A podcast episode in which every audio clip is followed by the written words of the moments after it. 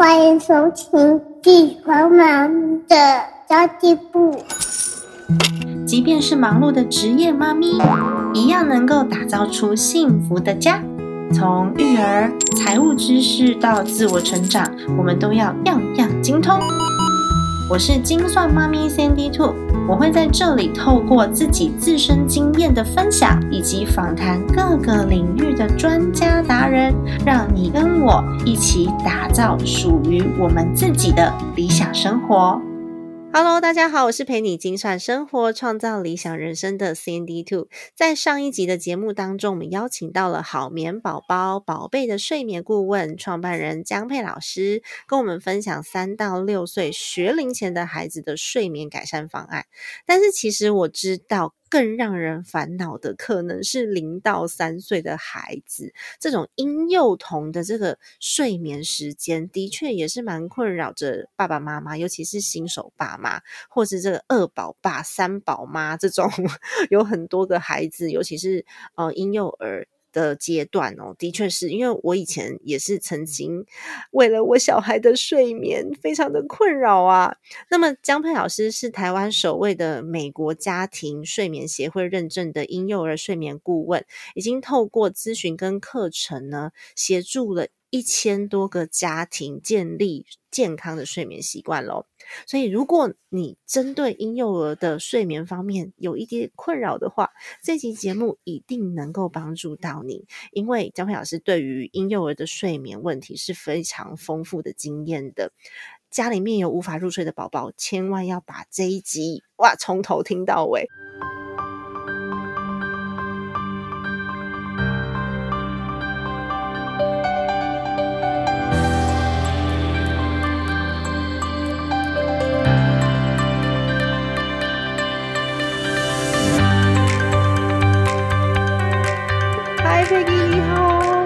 是超开心的。孩子的睡眠问题真的蛮多议题可以探讨的。我们上次本来说好了录二十五分钟，又不小心又录到四十分钟了。所以我在看你这本书的时候，我就觉得哇，有点相见恨晚。因为你这一本书其实在讲的是零到六岁的孩子。的睡眠，然后我就是想说，不行不行，这个零到三岁跟三到六岁这两个阶段，我想要分开来探讨，所以我就跟江培老师约了两集的节目。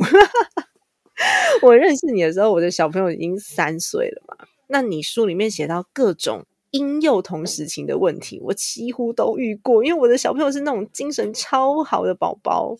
那我知道 Peggy 你自己的。孩子小时候也遇到过睡眠问题，你当时遇到最烦恼的问题是什么啊？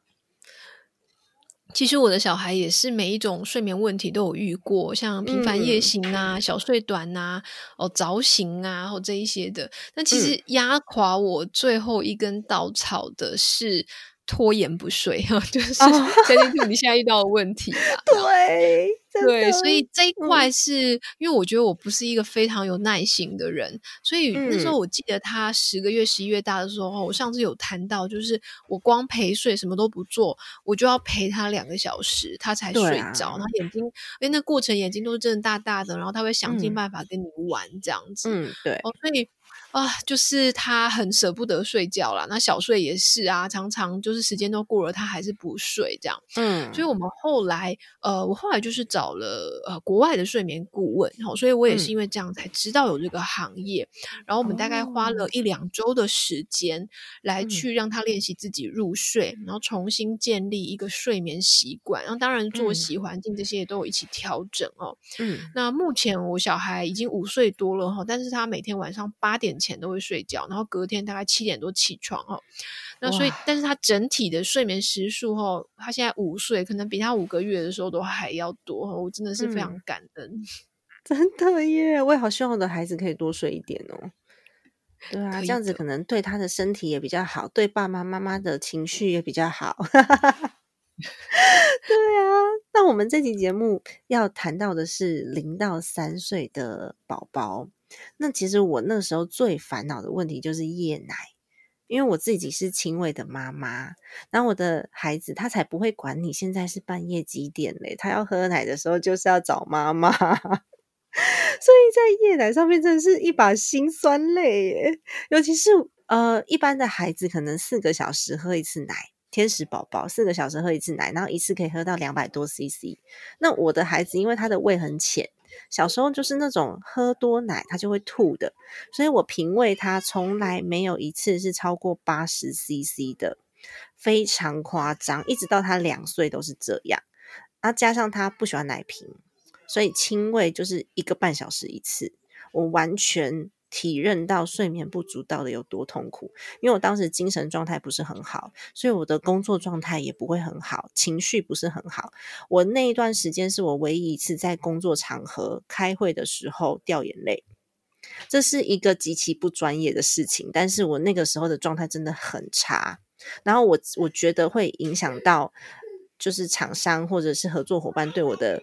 的一些感官，而且有一次我是半夜起来哦，我就坐在那个床上，然后跟我的孩子一起哭，因为我真的不知道怎么办，然后我真的真的很累，然后我就看着孩子在哭，我就哭的比他还要大声，然后我老公就觉得说，嗯，你怎么了？你有事吗？然后他继续睡，这样，所以我觉得这种事情好像。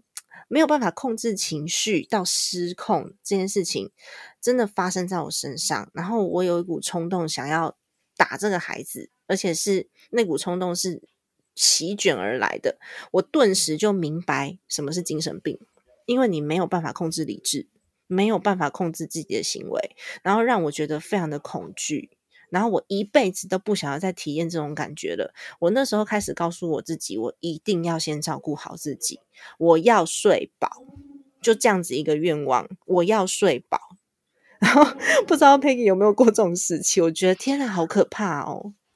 有有，其实呃，包含我自己，还有很多的爸妈都有类似的过程，什么跟着小孩一起哭啊，哦，或者是你知道我的信箱里面哈，几乎每隔一两天就会有这样子的信件，然后那个信件我都可以觉得说他是在崩溃的时候写的，就是说救救我，他标题可能会写救救我，或者是说我已经很想要呃把我的宝宝宝摔出去了，就是他已经。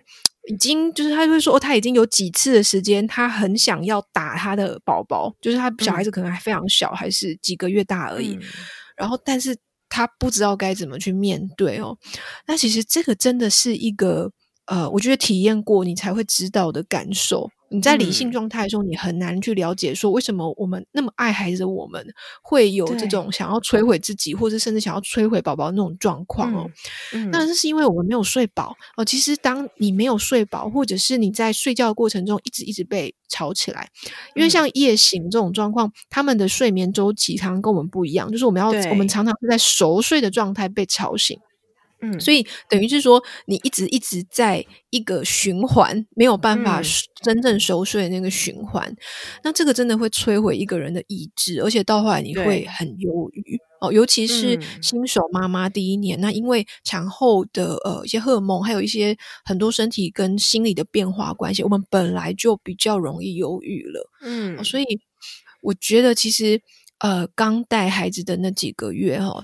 假设你是全职妈妈哈，没有其他帮手的话哦，这种状况真的很常见。就算你有帮手，可能还是会发生一样的事情。这样子，我之前曾经看过一个新闻，在日本有一个四胞胎的妈妈，因为对自己的要求很高，所以她也是在你知道四胞胎比我们这种生一个的还要再更辛苦。然后那个新闻就是讲说，这个妈妈就摔死了自己其中一个孩子，而且是她把孩子摔死之后，自己清醒之后开始大哭。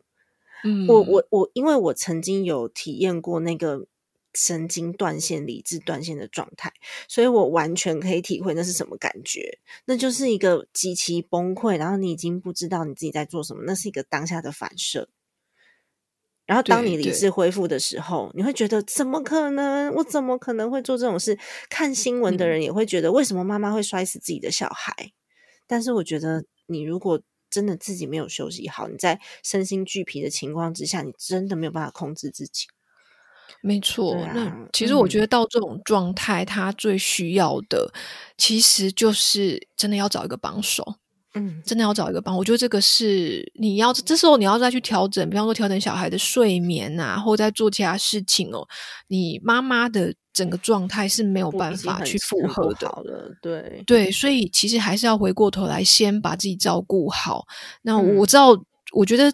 我觉得有时候对我们来讲，要去找一个帮手非常困难。比方说，我当时也是嘛，因为我们在英国没有其他的家人朋友，那这边请保姆也超级无敌贵，所以我那时候就是撑着，一直都没有找帮手。但是我现在回过头来看，我觉得，呃，我觉得应该要找。即便那个帮手他只有，就是我们的经济状况没有办法负担太多，好，那我们就一周来个一次就好，一次可能两三个小时、三四个小时都好哈。就是你可以依照你的经济状况来决定说要请多久的帮忙。然后如果有家人，当然是更好哦。但是家人可能有些人会觉得说他的教养习惯跟我不一样，这样哦。但是真的不要想这么多了，就是几个小时而已哦，每周。你至少有一个小小的时间，你可以放心的去睡个觉、做个头发，哦，你就会有被珍惜的感觉。那那种就是你自己在很很像在回充电这样子，就是你当你比较有呃珍惜自己的那种感觉的时候，你比较有能力跟有精力再去做其他改善你小孩睡眠的事情。嗯，真的，因为我有这样子的经历，所以我非常能够有深刻的感受。我现在回想起那个时候的情绪，我都觉得啊天哪，好可怕哦！那真的就是在一个 精神病的边缘那种感觉。我我算是很理智的人咯，我都会很害很害怕这种情绪。所以后来我真的是请我妈妈帮忙，然后我就告诉我就告诉我妈讲说，我不管，我一定要睡觉。我那时候是真的，我还会跟我先生吵架，然后我会跟我先生说。我不管，我就是要睡。那他其实也是蛮体谅我，因为他白天要去上班，所以他会觉得说，哦，他他其实更辛苦，因为他回来，诶，如果半夜还要带小孩，因为我自己带孩子嘛。但是我是在家里上班呐，一样都是要工作，所以有有点不太一样。尤其那时候，呃呃，小孩刚出生的时候，我其实是有上班的，是后来一岁多的时候辞职。那么一样都很累。所以我觉得跟家里面的人好好的去商量，反而是你的一个还蛮好的出路。所以我当时我就是管他的，我不管了，我就是要睡觉。然后我下午就把他睡饱饱，然后请我妈妈协助一阵子。然后晚上我也跟我先生讲说，因为我喂夜奶嘛，一个半小时一次，真的没办法。然后那时候又很苛责自己，因为奶不够，所以他如果不吃，我还会起来挤奶。我就觉得是神经病，所以后来我就觉得不能再这样子下去了。我就开始，我我有多少奶我就喂多少，然后真的不行的话就配方奶加下去，我也不管它了。这时候呢，就是身体状况就开始慢慢恢复，就跟刚刚 Peggy 讲的一样。所以我觉得妈妈有的时候我们会什么事情都很想要做到很好，做到极致，尤其是像我们这种又要工作，然后又要亲自育儿的妈妈。什么事都很想要做好的时候，我们亚洲人的，妈妈就会选择牺牲自己。嗯嗯，对啊，我不知道你有没有这种感受，就觉得说，哎，我好像我一定要做，我我我可以做得到，可是这个做得到是很勉强的，甚至会有一种这已经不是我的那种感觉。对，就是很 很卖力的，然后我们好像会觉得，有时候会觉得说，就是要做这些事情，才代表我是一个足够的母亲。嗯，对，没错。那我觉得这个跟很多我们传统文化又有关系啦，就是会觉得啊，小孩子的状况就是因为是妈妈的缘故。哦，所以就是我们跟小孩之间，小孩是很像是附属在我们身上的。所以当小孩有什么状况，或者小孩不够好，他吃比较少，或者是睡比较少，或是他有什么状况，而就会变成说啊，都是妈妈的错。然后我们一定要尽量避免这些事情发生。可是你带过小孩就知道，呃，有一些事情没有办法完全，你没有办法完全照你想要的方向走。嗯，对，所以。当你做不到的时候，你就会想要做更多的事情来去，呃，弥补那种心中的那种很微妙，觉得好像我做不够、我做不对那种情绪。对啊，真的会，有这种牺牲在亚洲的家庭里面，人家都不会讲爸爸，而且有的时候是先生都会回过头来，就说你问他吗？就什么事都你问他妈妈，想说嗯，你不是爸爸吗？有时 候会有这样的状态，所以我觉得那个张佩老师在你的新书《养出好面宝宝》里面有讲到，从牺牲感的心态转变成收获，它是一种什么样子的过程啊？可以跟我们分享一下吗？其实我自己从那种牺牲的心态转变成呃，觉得有收获的关键点，其实是孩子好睡之后。我坦白说，因为他睡好了，我的生活才慢慢正常。那因为我自己的关系，我是因为那个历程，所以我才看到其他家庭也有睡不好的困境，才开始做好眠宝宝这个品牌。所以对我来讲，是真的是一个很大的人生的转折哦。嗯，那牺牲感它是一个很微妙的，就是它一方面。它好像是一种剥夺，但是我觉得换个角度来看，它其实是一种交换，就是你给出什么东西来去换取呃小孩子长大哈，去陪小孩子长大这件事情。但是陪伴孩子长大这件事情重不重要？呃，如果你问我，我会觉得很重要。但是坦白说，我觉得每一个人的取舍不一样，这个是见仁见智的。那假设可能对呃现在的听众在听这几节节目的听众，你觉得陪伴孩子长大并不一定是你真的要的。虽然我们的文化里面可能有这样子的期待，但假设你心里面真的不是这样想，其实你可以设定一个期限，就是可能在孩子某个月龄的时候，你就。呃，请托婴，或者是让他上学，回去冲刺自己的事业，或做自己想做的事情哦。因为当你知道这是有期限的时候，你就不会这么痛苦啊。因为你知道你过了这个时间点会比较好。因为如果你去勉强自己去做一个嗯你不认同或你不喜欢的事情的时候，你那个牺牲感是会一直在的。然后它就会变成一种恶性的循环，你会觉得，呃，你的老公对不起你的小孩，对不起你，让你的人生变得如此，然后反而一整个家庭的状况会变得很糟糕。嗯，这倒是真的，因为其实每个人对自己的期待不一样，那不见得你一定要无时无刻的陪伴着自己的孩子。那像我的话呢，我是很喜欢陪着我的孩子啦，所以我后来就干脆就没有没有工作，就在家里面工作，然后我就陪着我的孩子到处去玩，因为我明天要带他去台中，后天要带他去新竹，就带他到处去玩。我觉得这是妈妈想要的。那但是你想要什么？那同时呢，我自己对于我自己的成就感也还蛮在乎的，所以我不是那种啊一定要一定要三餐煮的很营养啊，然后来要给孩子一定要吃妈妈煮的饭那种妈妈，没有，因为我煮饭其实也煮的不是很好，那我叫外卖又怎么样呢？对啊，那我们吃水饺又怎么样呢？所以我觉得是每个人的时间的分配、精力的分配有一个轻重缓急，我们没有办法所有的事情都做好。我在把自己逼到极限的那段时间，是因为我有一个比较对象是我的妹妹。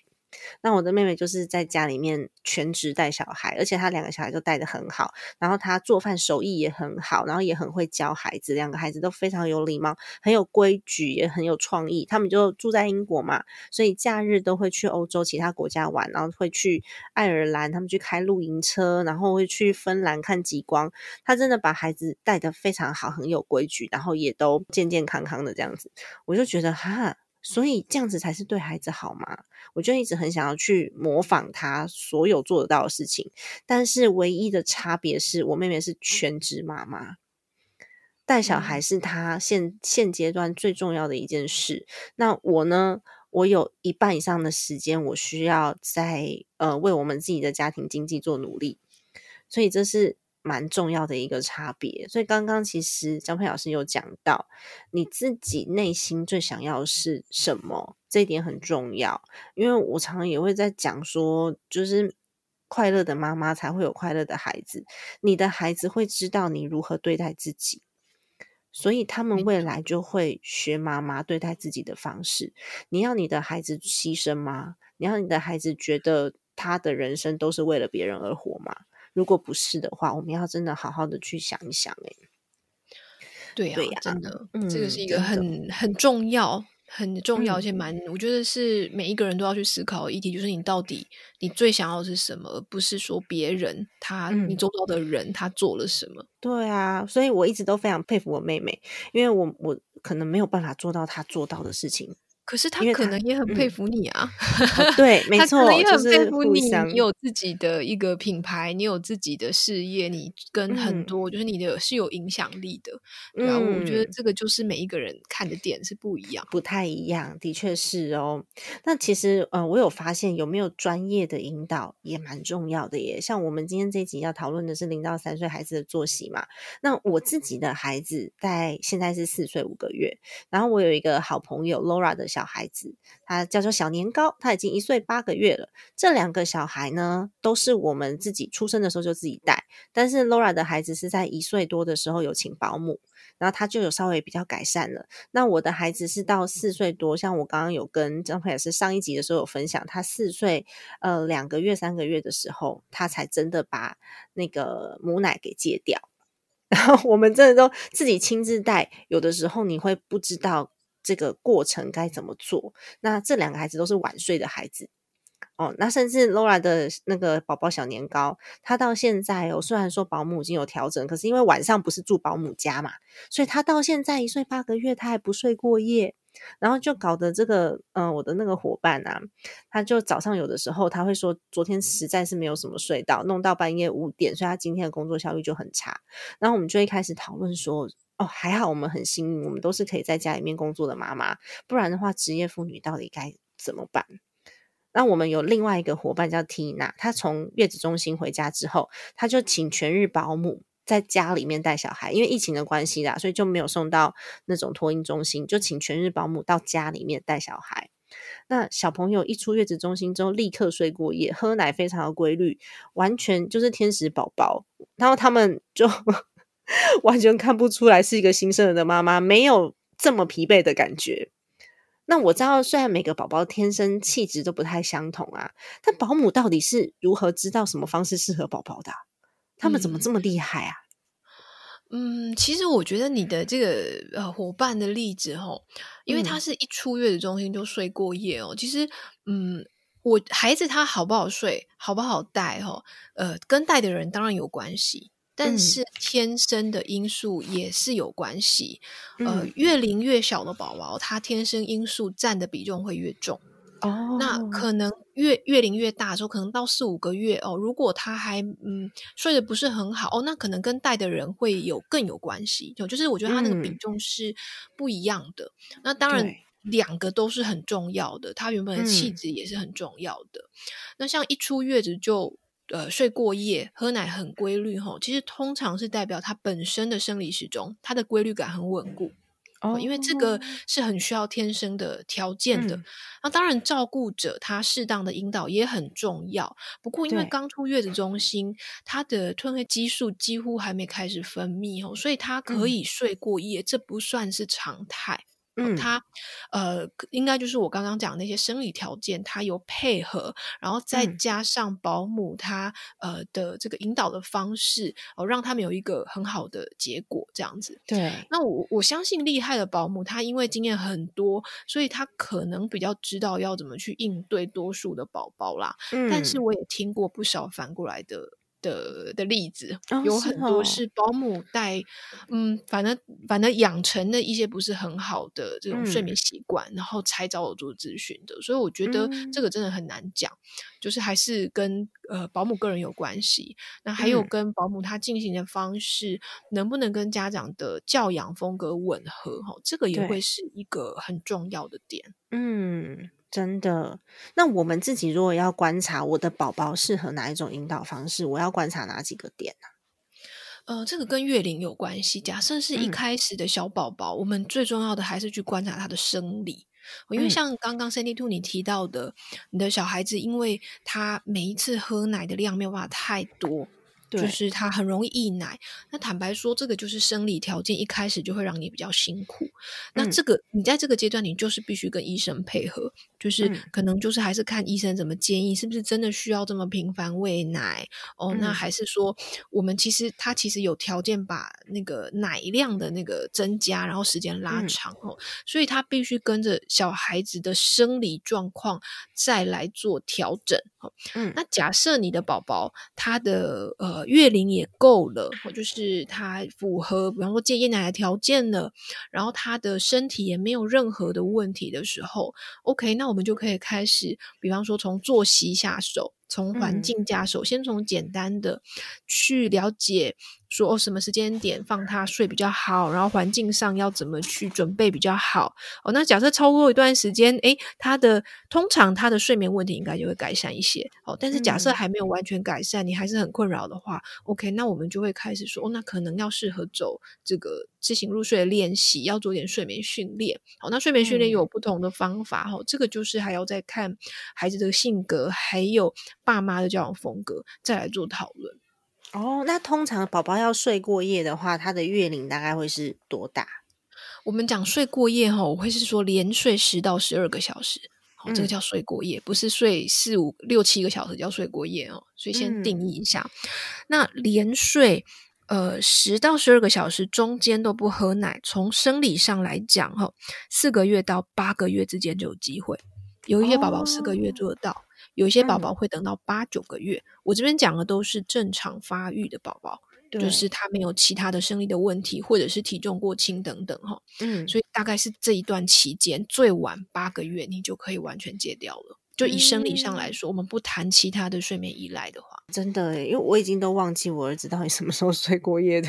反正后来我都是他喝夜奶嘛，所以后来我真的很累很累，小朋友。就是半夜起来哭闹，然后太累了，我好想让他赶快睡着，所以就就是就直接给他喝喝奶，让他奶睡。但我虽然知道这不是好方法，但是当你身体真的太疲惫，你隔天又要工作又要早起，一心只想要赶孩子赶快回去睡觉的时候，你真的什么方法都愿意试试看。然后有些妈妈或是爸爸，像我，我老公就会把他抱起来摇，摇到睡。那有的时候 他喝夜奶，喝喝他会吐奶，就我们更惨，还要起来亲那个他吐奶的东西，然后还是一样摇起来抱来抱起来睡。这真的是真的是很很辛苦的一个过程啦。那当小朋友半夜哭闹的时候，我们要如何判断？要怎么做出选择？我们除了抱他起来睡，或者是让他奶睡以外，有什么样子的？判断依据，我要让他睡回去呢，还是我要把他抱起来呢？嗯，首先还是得看月龄哦，因为一个月的宝宝跟一岁的宝宝半夜起来哭闹，你应对的方式当然就不一样。因为一个月的宝宝他有比较高的比例是因为肚子饿，所以他可能就真的需要呃给他喝夜奶哦。所以这个呃你要先去，我觉得要先去搞懂这个月龄他的睡眠发展跟他的生理的条件。对，那搞懂他的月龄发展，还有一个很重要的，会是呃，跟他白天的小睡作息呀，应该睡几次也有关系哈。要睡多久，在哪个时间点哈？夜晚什么时间点睡？还有呃，什么样的月龄？假设你现在要保留两次或一次夜奶，那要在哪个时间点喂？所以我们会从他的月龄来去判断这个孩子他当下可能需要怎么做，这是第一点。那第二点呢？是，当然我们就要去做一下观察哦，跟回想一下。假设你的小孩，呃，他一个小时之前，他已经八个月了哦，那他一两个小时之前才喝过奶的，嗯，那他现在起来哭闹，那就有比较，我觉得就比较不会是因为肚子饿，好，你就可以这样判断。然后上次喝奶什么时候？那他现在哭闹是什么时什么问题呢？哦，那有可能他根本眼睛都没睁开，他只是浅眠时期的躁动。嗯，所以你根本什么事情都不要做的，都都都是蛮常见的哦。他自己哎哎哎又可以睡回去了哦。那我们常常都是觉得说，好像一定得做什么，他才有办法睡回去，所以赶快出手。然后小孩子就在那个阶段就养成了，他一定要你帮他做什么，他才有办法睡回去的习惯。嗯，那当然你也要去看一下啊，他是不是身体不舒服哈？有的穿太热哈，这也很常见哦，或者是起疹子了哦，或者是他大便了哈。所以你还是可以上前去做一些确认，排除生理上的原因。那假设他也不是肚子饿，OK，那我觉得在当下你反而不需要做什么，因为你做了什么，你可能做什么会变成做太多。哦，真的。但是我们可以做的就是，呃，在当下去判断一下，去了解一下，说 OK，我们呃，宝宝宝的哪一些原因先排除掉，好，然后再来决定你要不要出手。嗯哼，了解。我知道台湾有人在比较广泛的讨论一种方式，就是所谓的百岁派，就就孩子哭闹的时候不要理他，让他自己入睡。但其实我没有很赞成这样子的做法，是因为我知道有很多人是真的完全就让他哭，哭到累，然后哭到崩溃，然后哭到他没力气，然后他就睡着了。可是我就觉得这样好像对孩子来说蛮残忍的，因为他有可能就是小时候要培养跟妈妈在一起的亲密感跟安全感，所以其实我不是很喜欢这样的方法。但是我不知道，就是江佩老师你的看法是如何？OK，百岁派其实算是一个比较，嗯，我觉得比较传统的传统上面来讲，我们我就觉得你在现在像我们在谈很多教养风格，比较不会用这种方式了，而且它其实也不太符合我们的文化习惯，我们的教养风格，因为其实华人的父母是比较偏亲密的，对。那我我觉得大他有一个误区，就是大家。那时候百岁派传进来的时候，大家都以为孩子你只要不理他，你就可以训练到他自己睡着，然后睡得好。我觉得这是一个很大的误区。其实像我刚刚在讲那些事情，OK，有可能你当下的确不用做什么事情，但是你前面必须要做很多的判断。对对，所以你你绝对不是什么都不做，而且你也不是去训练小孩，呃，他就就呃就变成说。他就自己想办法，他有办法搞定这样子那种感觉哦。他还是得看，呃，回过头来，他还得看月龄，还有得看这个孩子的个性跟状态哦。所以基本上我不太，虽然我会协助家庭做睡眠训练，可是我从来没有用过百岁派的方法，我不太用，除非呃，不是说这个方法不好，而是说他。并不适合多数的台湾家庭哦，那除非是家长自己要求，就是他们的情况，他就觉得说必须要这样用。但我们前端还是会做很多事情哦，嗯，我们才会说 OK，可能在某一些时间点哦，我会走说尽量不回，也不会不回应啦哈。但是，嗯，就是你还是会回应，但是你只是不是用他过去的方式在回应他，对，所以这这样子就不太一样哦。就是呃，我们不会因为。这这个，我觉得你要回到你的目标是什么？假设这个爸妈的目标是在短期内要去解决或去改善孩子的睡眠问题的话，因为这个问题可能已经困扰到一整个家里的，爸妈妈都已经快活不下去了，那小孩也都真的是睡得不好，然后一整天精神都很差的话，好，那我们可能就要用短期的这个改变来去换长期的睡得好。但是那个短期的改变绝对不是说放任小孩子就。你就不管理他了，绝对不是。好，你还是可以做点什么，只是说你不会就是回到过去的习惯。我说爸妈，我不会回到爸妈过去的习惯。对，真的，因为像我的小孩还小的时候啊，因为他睡不好嘛，所以我就会上网去查很多很多的方法。然后那时候我自己也有做一张作息表。但我真的发现非常难照这个作息表来照表操课，因为这影响小朋友睡眠的事情太多了。然后我就想说，天哪！我为什么网络上面那些妈妈好像用这样子的一个作息方式就可以去照顾好自己的孩子？为什么我做不到？所以我不知道影响孩子睡眠的因素到底有哪些，我们应该要怎么样去观察，或者是帮孩子做出适合他的作息表，而不是网络上面提供的作息表。嗯。作息表，呃，作息的确是影响睡眠很大的一块，它是一个很大的重点。但是我不走固定作息表哦，因为我认为多数的小孩他没有办法做到每天照表操课，而且这样子的方式会给爸妈无形的压力，超大的压力。对，因为尤其我们的爸妈特别认真，我们就是那种。checklist，就是呃，他今天有没有做到？这次小睡有没有做到？打勾打勾打勾那种。对，你叫国外的爸妈做固定作息表，他们可能做到七六七成，就会觉得自己很了不起了。嗯，但是台湾的父母，你给他固定作息表，他可能少一次，他都会觉得说他们失败了。这样对，真的。所以我我反而不太建议台湾的父母走固定作息表，但是你可以走规律的作息。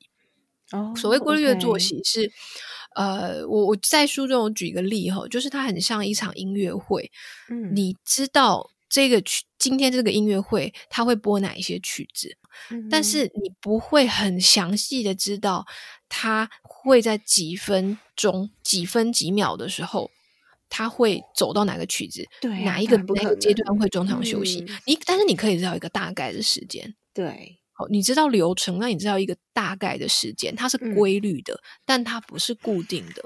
我觉得这样子对父母来说会比较比较容易，对小孩来说也比较容易。但是首先哈，你还是要先搞懂这个月龄他的睡眠发展，因为这点真的蛮重要。我觉得我们的呃家长比较缺乏的是，我们不太知道小孩子的。睡眠其实对，其实尤其在第一年，他改变的非常快，他可能每一两月就改一次，所以我们会觉得他怎么哎，好像现在这个月睡得不错，啊怎么下个月又糟了？他是不是变掉了？哦，其实不是，是因为你没有跟着他的睡眠发展走。那这一块，呃，就是我现在在好眠学院很努力推广的，就是我们针对不同月龄的孩子有做这样的教学。嗯，基本上如果你知道小孩子他的睡眠的月龄发展，然后再配合呃睡眠训。讯号去做辅助，你记录个两三天，你大概就可以找到适合宝宝的作息了。哦，睡眠讯号会有哪些呀？睡眠讯号一般来说，好像是揉眼睛啊，或或者是眼神呆滞啊，哦，或者是小宝宝他可能会稍微摇个头啊，哦，那或者是呃，他整个动作反应变慢啊，哦，这些都算睡眠讯号。但是呃，有一些，我们有一些还有睡眠讯号，还有一个叫过累，好，过累。可能更常见哈，你会发现就是，比方说他拼命揉揉眼睛，哦，那或者是他脸有点，甚至眼周附近都有点涨红了哈，嗯，然后或者是他情绪开始起来后，再大一点一点的宝宝，你会发现他有点嗨，好过嗨也是哦，哦，精神异常的好，这个也是过类讯号，哦，那还有就是情绪不太稳定，就是有点暴走了，哦，这些都算，嗯，这是过累，好，过累就是说你已经过了他该入睡的时间了。对，那我还有个问题想要问一下江佩老师，就想请问一下 Peggy，就是很多妈妈都觉得我的孩子真的很难入睡，像我自己也觉得我的孩子很难入睡，但是我没有办法判断他是不是睡眠障碍，还是这是正常的，所以我。不知道要该该不该大家去看医生，或是这个状况是不是需要到处要要处处置这样子，那怎么样才算是睡眠障碍啊？其实我不太用睡眠障碍这个词，因为我觉得睡眠睡眠障碍听起来就很像生理有问题，对，就很像一种病。对，听起来就是一个病，然后大家就会很紧张。呃，我觉得大部分的睡眠它不是疾病，所以不要贴上疾病的标签，因为一旦贴上疾病疾病的标签，我们就会变得很紧张。嗯，但是复杂，对，就会就会觉得说啊，怎么办？就会整个人那种。教养的焦虑感就会上来，对。但是我会说，我们可能的确小孩子在睡眠上，他有需要改进的空间。嗯，OK，那这个每一个，其实我觉得每一个小孩他都有改进的空间，只是那个幅度比较大还是比较小。嗯嗯。那最简单的方式就是从睡眠时数嘛。那睡眠时数就有不同的标准，好像呃，美国国家睡眠基金会他们也会有这样子的标准。然后我自己在我的课程或在我的粉砖上面有分享过。嗯。那另外还有可以从一整天的精神状况来看。哦，就是嗯，他会不会在哪一个阶段会有哪一个时间点会有我刚刚说的比较过累的那一些讯号出来？不过精神状况要小月龄看会比较准。当你月龄越大的时候，就越难判断，因为这个跟小孩子本身能不能他的体力呀，还有他自己本身的个性会有关系哈。所以我会说，当你注意到他的睡眠时数小于建议的范围的时候，呃，可能就可以稍微留意一下他的精神状况哦。然后你可以开始尝试做一些调整，在作息上面的调整。那假设都一直持续下去，因为有一些小孩他很明显就是。他睡眠的状况是遭到你做什么其实都没有用，然后妈妈已经爸妈已经快快撑不下去了，那我觉得你就可以去寻求。呃，可能像有一些睡眠门诊呐，睡眠门诊它就比较针对生理上的，吼小儿科医生啊这些协助。那我们好眠师呃睡眠顾问，我们在做的就是比较是行为上面的习惯上面的一些改变。就是会找从这两个方向来下手。哇，两集节目都聊不完呢，睡眠的状况真的很多，尤其是江平老师刚刚一直不断的提到说，月龄不同，差异非常大。我们都可以观察到，我们自己的孩子，就是在尤其在两岁之前，他可能每个月都不一样。所以每个月的变化都非常非常大的情况之下，真的要鼓励大家去买一本《养出好眠宝宝》这本书，因为我自己看这本书，我是真的有一种相见恨晚的感觉，因为里面讲的非常多，我们的睡眠的环境应该要怎么样去配置，然后呃，宝宝如果。如何去引导他？他夜醒的特征是什么？空间怎么配置？如果他睡的时间太短怎么办？然后还有各派的这个呃睡眠的说法，那我们该如何去解读它？甚至还有多人照顾的时候，这个宝宝的习性不太一样，就每个人照顾的方式不太一样，这时候我们该怎么办？有非常多的工具在里面。诶，这本书很厚诶。这本书超厚的，如果妈妈们可以，差不多厚啦。对，跟我差不多。我们两个都是那种写书想要欲罢不能的，真的。嗯，我觉得这本书很值得大家买回来看看。不管你的孩子现在是几岁，我觉得有些的有些状况是可以做套用的，比如说环境，比如说孩子现在的生理状态。